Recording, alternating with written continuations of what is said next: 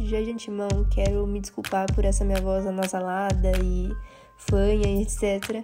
Porque essa semana, enfim, estive com Covid, mas hoje mesmo já testei negativo, então, graças a Deus, estamos sem Covid por aqui. Se cuidem. Vamos lá. Ó, oh, espero que esteja bem. Então, eu gosto do, do cozinhar, sabe? Do preparar uma refeição para mim e para os meus. E como qualquer pessoa que gosta disso também, a gente tem uma especialidade ou outra, né? E entre essas minhas especialidades, um, um ingrediente que é muito parceiro meu é o ovo. O ovo é o puro suco da criatividade, né? Porque dá pra fazer basicamente muita coisa com ele.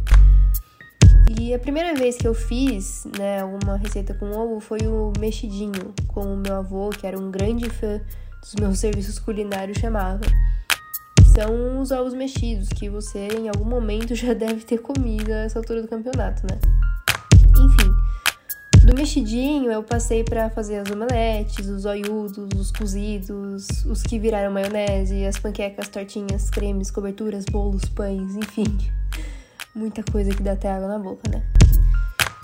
E seguindo o conceito de ciclos constantes de experimentos do design, brincadeira, gente, há 10 anos eu nem sabia, nem conhecia o termo de experimentos do design, mas enfim.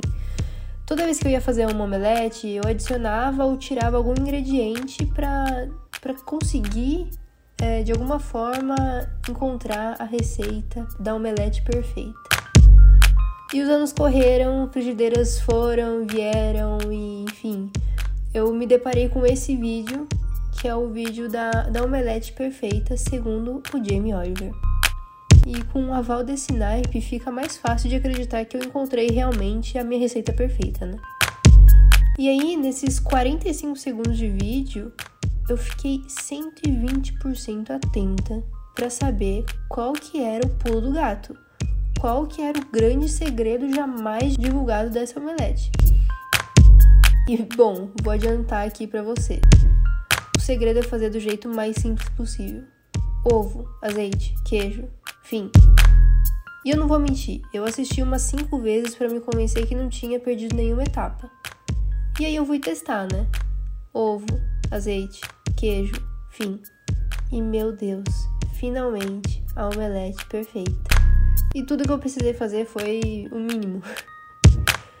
Agora sim, sem querer ser a porta-voz de uma grande lição, nem nada disso. Mas isso me fez lembrar de tantas vezes que a gente quis reinventar a roda e a gente deixou o básico para trás, né? E a inovação tem muito a ver com isso também, sabe? Porque muitas vezes, e eu digo muitas vezes mesmo, a inovação é mais sobre dar alguns passos para trás do que apostar na invenção high-tech mirabolante que acabou de ser lançada.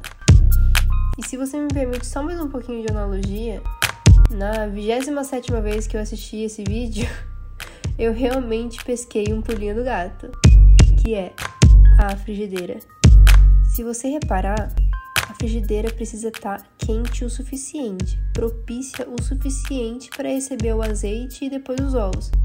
Porque senão ela vira um ambiente impróprio para execução da omelete perfeita. Você entendeu? Você sacou? Que a solução do seu problema só vai ser construída se o ambiente para essa construção for sustentável o suficiente, for criativo o suficiente, for autônomo o suficiente, for saudável o suficiente. Enfim, muitas lições extraídas de uma simples omelete, né? E assim, se não tiver feito muito sentido para você, não, não tem problema. Ao menos você vai ter uma receita excelente aí para testar no final de semana. Aí você pode até me contar se deu certo ou não, tá bom? Um abraço de urso culinário. Cuide dos seus.